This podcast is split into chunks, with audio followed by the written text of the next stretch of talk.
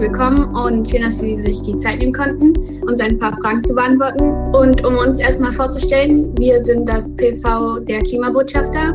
PV ist ein Projekt an unserer Schule, das bedeutet Projektverantwortung und wie schon der Name sagt, geht es darum, Verantwortung zu übernehmen. Wir suchen gerade Möglichkeiten, wie wir uns digital das Klima engagieren können. Und bevor wir mit den Fragen anfangen würden, wäre es nochmal sehr nett, wenn Sie sich nochmal kurz vorstellen könnten, damit wir dann anfangen können. Ja, sehr gerne. Ja, ich finde es sehr schön, dass es so ein Projekt bei ihr euch an der Schule gibt. Also macht auf jeden Fall sehr, sehr viel Sinn. Und ich freue mich auch, dass ihr das Thema Klimaschutz gewählt habt. Zu mir, also mein Name ist Nora Wolter. Und ich arbeite seit letztes Jahr Oktober, also jetzt schon drei, vier Monate allmählich, beim Bezirksamt Mitte. Also in Berlin äh, ist ja einmal die Senatsverwaltung, das ist ja ganz Berlin, und dann gibt es dort ja mehrere Bezirke. Und ein Bezirk ist Mitte, das ist ja auch der Bezirk, in dem eure Schule liegt, weshalb ihr an mich herangetreten seid. Ja, und ich bin beim Umwelt- und Naturschutzamt angesiedelt äh, und versuche jetzt das Thema Klimaschutz äh, noch um einiges stärker in die Verwaltung selbst hineinzubringen und eben auch in das Handeln der Verwaltung. Denn ich glaube, dass die Verwaltung da auch sehr, sehr viel beitragen kann. Wie ist es konkret dazu gekommen, dass Sie Klimabeauftragte wurden? Ja, tatsächlich, ähm, wo fange ich an? Tatsächlich fange ich, glaube ich, da auch ein Stück weit in meinem Privatleben an, denn ich glaube, Klimaschutz ist kein Berufszweig, in dem man ähm, Privates und Berufliches ganz strikt trennen kann. Denn ja, also Klimaschutz ist auch für mich persönlich ein Thema und so war es, glaube ich, so, so kann man es umreißen, dass so in den letzten Jahren das äh, mehr und mehr Bedeutung für mich gewonnen hat, das Thema Klimaschutz, sowohl im Privaten als auch nach und nach auch so im Beruflichen. Also ich habe vorher in einem Unternehmen gearbeitet, damals noch in Bremen. Und ähm, dort habe ich dann mehr und mehr auch mit dem Thema Klimaschutz, konkret mit ähm, Klimaschutz in Quartierskonzepten überall in Niedersachsen äh, zu tun gehabt.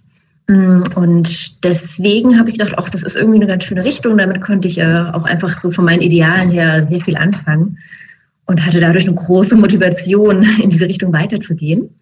Mm, ich bin dann in die Region Berlin gezogen, aus privaten Gründen, und äh, habe mich dann da noch einen neuen Job umgesucht, umgeschaut, also ganz, ganz klassisch, einfach Stellenanzeigen online gecheckt, was gibt's so, was könnte passen, wo könnten sie mich nehmen mm, und habe mich dann ganz einfach darauf beworben, tatsächlich auf diese Stelle beim Bezirksamt, weil ich öffentlichen Dienst ähm, auch, ich glaube, das ist sehr sinnvoll. Ich glaube, so dieser Dienst an der Allgemeinheit, das war etwas, mit dem ich persönlich viel anfangen konnte und habe mich deswegen entschieden, mich darauf zu bewerben und habe mich dann auch äh, sehr intensiv auf das Bewerbungsgespräch vorbereitet und mich sehr darauf gefreut. Und ja, das hat dann ganz gut geklappt. Ich habe mich auch sehr gut verstanden mit den Kolleginnen und Kolleginnen im Umwelt- und Naturschutzamt, die dann anwesend waren im Gespräch.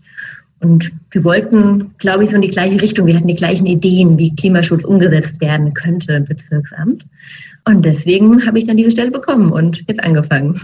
Was machen Sie im Alltag? Was machen Sie so täglich? Ja, tatsächlich, ähm, Klimaschutzbeauftragte ist ein Jobprofil, das äh, es nicht nur in Mitte gibt, sondern inzwischen in so ziemlich allen Berliner Bezirken. Und wie dieser Job ausgefüllt wird, ist ganz unterschiedlich tatsächlich, je nach Bezirk. Natürlich gibt es ganz viele gleiche und ähnliche Aufgaben. Deswegen ähm, tauschen wir uns auch ganz stark aus, so unter den Klimaschutzbeauftragten oder Managern und wie sie alle heißen.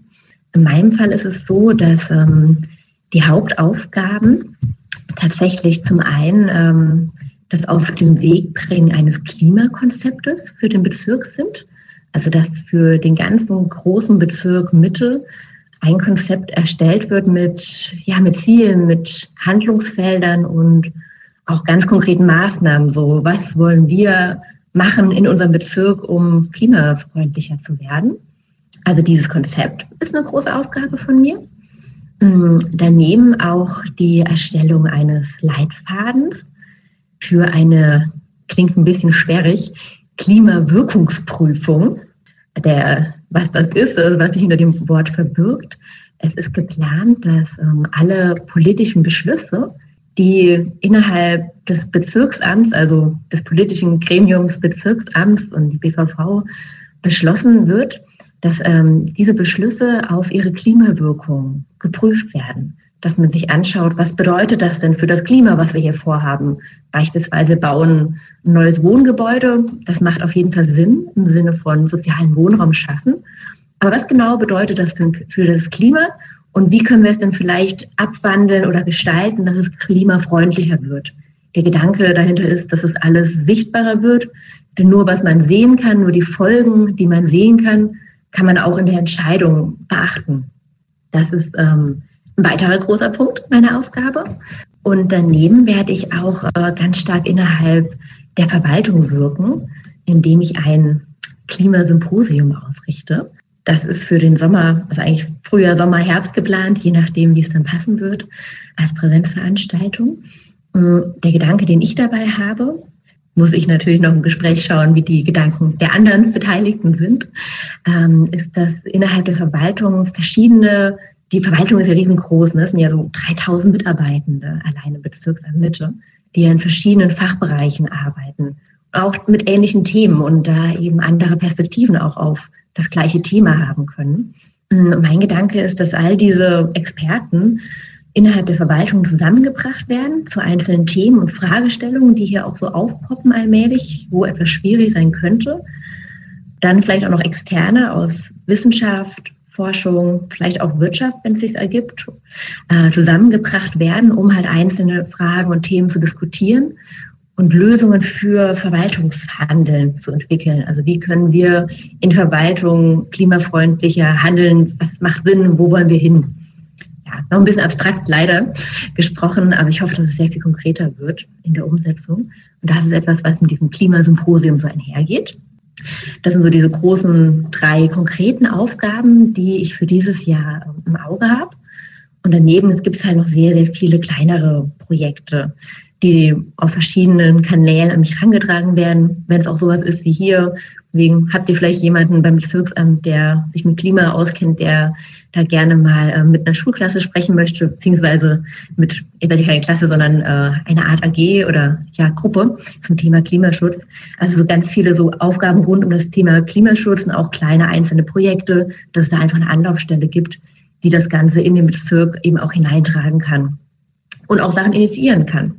Also gerade so für ein bisschen kreativere Ideen, dass man da einfach auch ja, die Möglichkeit hat, zusammen mit der öffentlichen Hand das irgendwie zu entwickeln. Soweit, glaube ich, ganz grob umfasst. Ich glaube, ich könnte noch länger reden, aber ja, dann, das ist, glaube ich, so das, das ähm, Wichtigste.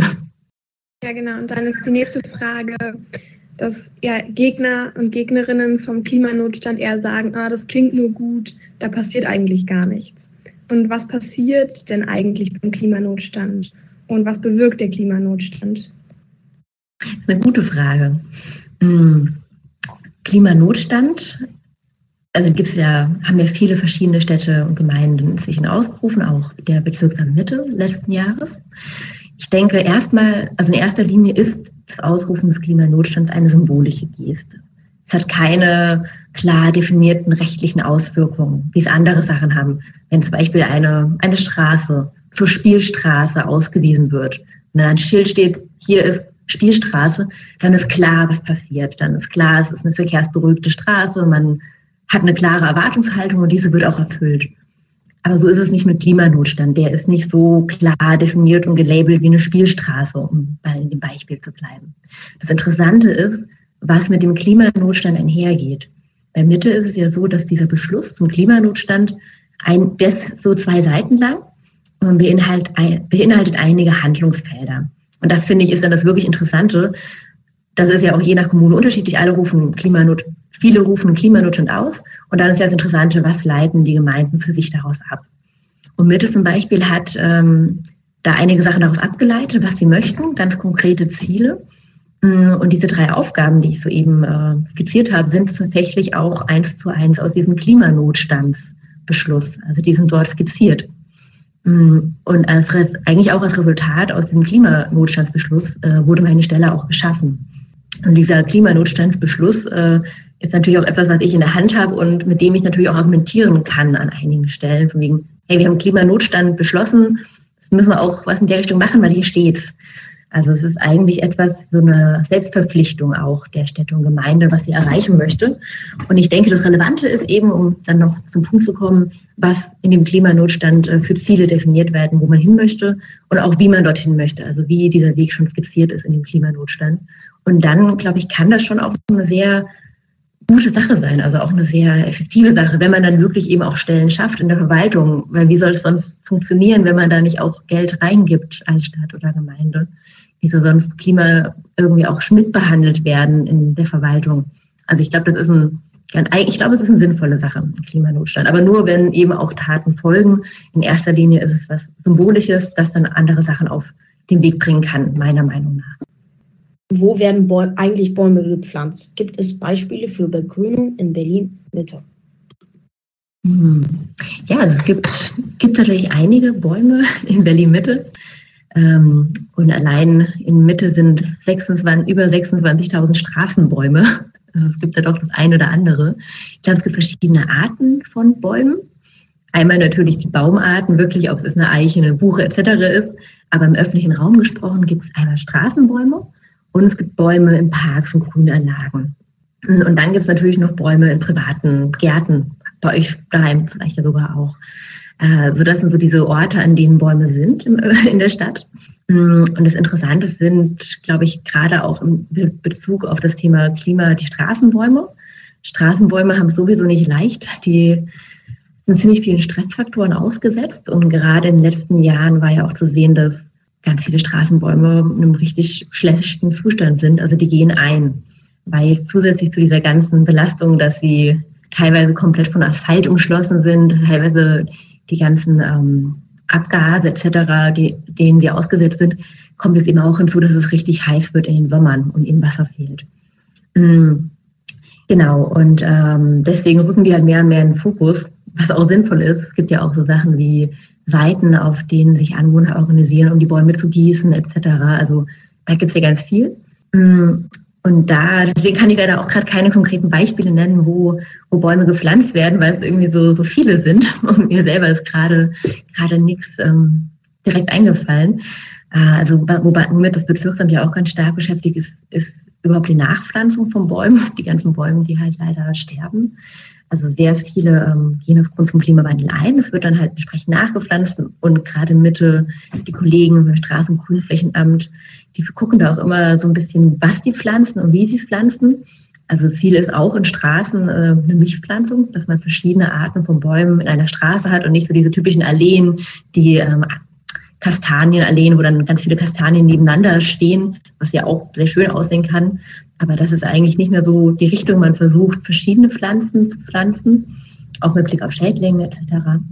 Ja, und ansonsten schaut man natürlich, was man da so machen kann. Also gerade Mitte wird auch viel mit so feuchte Sensoren äh, experimentiert und geschaut, dass man eben äh, in die Erde auch so Feuchtigkeitssensoren reinpackt, um zu sehen, wie viel Wasser ist denn da noch? Also welcher Baum, welche Bereiche müssen wie stark gegossen werden, weil Wasser auch ein knapperes Gut werden wird, auch in Deutschland wahrscheinlich. Äh, ja, da bereitet man sich mehr und mehr drauf vor. Deswegen leider nicht ganz direkt die Frage beantwortet, aber ein bisschen was drumherum erzählt, was vielleicht ganz interessant sein könnte. Und ähm, in Pankow wurde ja jetzt ein Tempolimit 30 äh, beschlossen, also es wird da eingeführt. Und denken Sie, das wäre in den anderen Bezirken auch möglich oder auch in Mitte? Wäre das da möglich, das auch einzuführen? Ich finde es sehr spannend, was in Pankow da beschlossen wurde mit der 30er-Zone. Tatsächlich habe ich auch gerade gestern mit der Kollegin dort telefoniert, äh, wie das da so läuft. Also es wird da interessant werden, ähm, tatsächlich, wie dieser Beschluss, dass Tempo 30 im ganzen Bezirk Pankow gefahren werden soll, äh, wie dieser Beschluss umgesetzt werden soll. Also wie das dann tatsächlich in die Praxis gebracht wird, das, ähm, ist was, was ich auf jeden Fall sehr, sehr interessiert beobachten werde. Also muss natürlich, leider wie das immer so ist, ein Stück weit auch relativieren. Also es wird wahrscheinlich rechtlich nicht möglich sein, dass der ganze Bezirk 30er-Zone wird. Es gibt nämlich so, ich glaube, die Heifenstraßen erster Ordnung. Das sind so diese ganz großen Straßen, wie auch die Karl-Marx-Allee in Mitte. Also diese ähm, großen Straßen, die zum Beispiel gehören oder für die ist der Bezirk nicht zuständig, sondern der Senat. Mm, und bei diesen großen Straßen äh, gilt halt auch diese Straßenverkehrsordnung und die sieht eigentlich nicht vor, dass das 30er-Zonen werden, sondern Das sind eigentlich standardmäßig 50er-Zonen oder so. Und da ist es dann eher ein bisschen restriktiv, wenn da Tempo 30 gefahren werden soll. Also da hat man so verschiedene Rechtskulissen, in die man sich, glaube ich, auch hineinbegibt. Also ich bin super gespannt, wie das in Pankow so gedeihen wird, diese, dieses Thema, dieser Prozess. Und äh, werde das natürlich auch so mit dem Blick beobachten, ja, wäre es vielleicht eine Option, sollten wir da vielleicht mit Bezirksamt mal drüber reden oder nicht. Also je nach, ja, ich werde beobachten und dann, wenn es gut läuft, glaube ich, wird das auch etwas sein, also wenn es als sinnvoll sich herausstellt, dann wird es sicherlich auch eine Form von Evaluation geben. Äh, bin ich mir recht sicher, dass die anderen Bezirke das auch sehr aufmerksam beobachten werden. Oh, okay, die letzte Frage wäre dann, können temporäre Radwege wie auf der Friedrichstraße bleiben? Ja, konkret bei der Friedrichstraße ist ja jetzt erstmal eine Verlängerung geplant bis Oktober. Also erstmal ja. Aber ansonsten, das ganze Thema Pop-up-Radwege ist natürlich super spannend. Leider auch wieder so eine rechtliche Geschichte.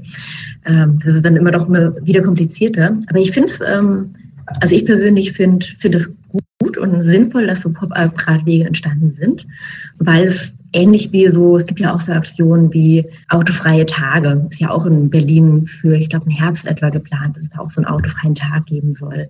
Ich glaube, so Aktionen sind super, um, um einfach mal allen das Gefühl zu zeigen, wie es denn wäre, wenn wirklich da kein Auto fahren würde oder wie es wäre, wenn es so ein stark entwickeltes Radwegenetz gibt. Ich glaube, so Sachen sind sehr sinnvoll, weil man dann einfach mal sieht, mal spürt, wie das denn so sein könnte auch. Also diese Möglichkeit. Mm, unter dem Aspekt finde ich Pop-up-Radwege ziemlich, ziemlich gute Sache.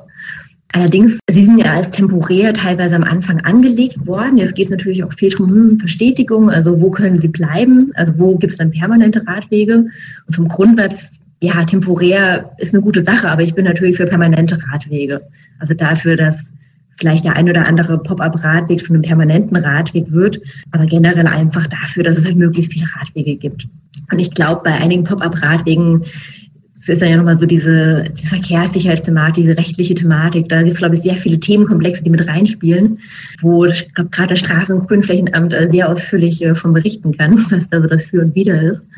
Aber generell gilt, möglichst viele Radwege und Pop-up-Radwege, glaube ich, waren, sind so ein guter Weg, um mal zu zeigen, wie es sein könnte. Und wenn jetzt der ein oder andere Pop-up-Radweg nicht realisiert wird, aber dafür an anderer Stelle mehr Radwege kommen, finde ich auch gut. Hauptsache Radwege wäre so mein Statement an der Stelle.